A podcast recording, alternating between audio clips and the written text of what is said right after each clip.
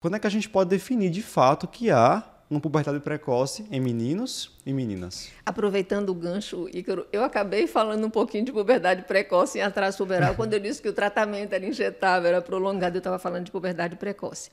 Bom, vamos Mas, enfim, lá. Está interligado, Tá interligado. né? É. A puberdade ela é dita precoce na menina quando o broto mamário surge antes dos 8 anos de idade. Essa é a puberdade precoce verdadeira. Mas se surgir pelos pubianos ou do axilar, acne, também merece ser investigado, porque eu posso estar diante de uma puberdade precoce periférica, tá? Não é, não vai haver logo uma menstruação dentro de pouco tempo, mas pode haver uma causa que é uma doença, tá? Certo. E nos meninos, e esse é o grupo que a gente tem que tomar mais cuidado, porque mais frequentemente são causas orgânicas e causas graves. O aumento do volume testicular ou surgimento de pelos ou acne ou dor axilar ou comportamento agressivo, hipertrofia da musculatura antes dos 9 anos de idade, isso deve ser exaustivamente investigado atrás de causa de doença.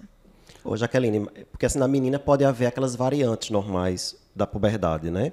No menino já não. Ou tem também no menino? Se fala Veja. telarca, né? É, telarca pode ter isolada. telarca precoce isolada. Isso, isso. Veja, a adrenarca precoce isolada, ela é um, ela é similar nos dois. Pode Certo. acontecer nos dois, né? A gente sabe que a puberdade ela é composta por dois eventos. A gonadarca, que é a puberdade verdadeira, e a adrenarca, que é ali a, a maturação da zona reticular do córtex da adrenal. E isso, essa adrenarca precoce fisiológica, ela às vezes ela nos engana um bocado, porque a idade óssea avança um pouco, a gente se preocupa, mas a gente tem vários outros parâmetros aí para avaliar se a gente deve ou não se preocupar, e claro, nós afastamos a possibilidade de qualquer doença, hiperplasia adrenal, tumores produtores de andrógeno, até a gente ficar tranquilo. Então, a adrenarca, sim, acontece nos dois. Agora, puberdade, só aumento de volume testicular e ser benigno em um menino, Não, não. não. Você pode não encontrar a causa. Disse que não há puberdade precoce idiopática em meninos. Os- Alguns autores afirmam isso, que se você procurar, você vai encontrar uma causa. E hoje, né, vários que não encontravam estão sendo encontrados, são mutações em genes que levam o testículo a acordar mais cedo, aí, o, o eixo a despertar, o eixo central a acordar mais cedo. Agora, tá? na menina pode acontecer, né? Acho que valeria a pena falar um pouquinho de telarca precoce isolada. Sim, sim. Que nem toda telarca precoce significa que essa menina vai evoluir para uma Vai evoluir. Isso, foi muito bom. A gente comentou um pouquinho rapidamente no começo. A gente tem aí dois momentos dessa telarca precoce isolada. Você tem ali no primeiro, segundo ano de vida, que é o que a gente chama da mini puberdade, que é quando o eixo ainda está liberado, né? depois é que ele vai entrar em quiescência. E aí tem o surgimento de uma telarca que ela é benigna.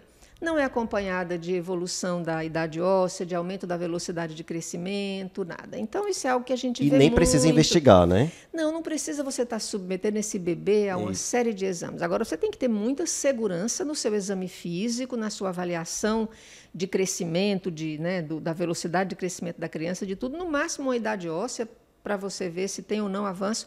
Mas não precisa estar, gente, dosando em todo mundo gonadotrofina, fazendo ultrassom pélvico, ressonância, pelo amor de Deus, coitado dos bebês. É muito comum essa telarca do primeiro ano e até no primeiro mês, que é ainda pelos hormônios maternos, né? que às vezes tem até um sangramento genital. E aí vem uma outra fase, que é entre 6 a 8 anos de idade, que eu posso ter uma telarca isolada, que aparece antes dos 8 anos, mas ela não é evolutiva, ela não é acompanhada dos outros comemorativos, que são aumento da velocidade de crescimento e avanço da idade óssea. Então, isso gera mais ansiedade na família, Ícaro, de você ver uma mama que às vezes está no estágio 3.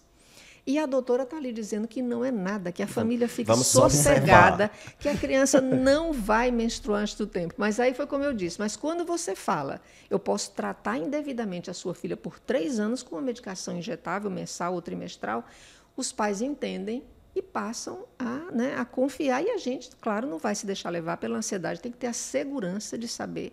Né? A gente tem que pensar ali na criança, não tratar indevidamente. É preciso estar seguro para conseguir Isso, passar sim, Sim, segurança. sim, segurança. sim. E a gente tem conseguido, graças a Deus. Lá no Hospital das Clínicas a gente não tem muita criança, muito pai ansioso, não, eles confiam.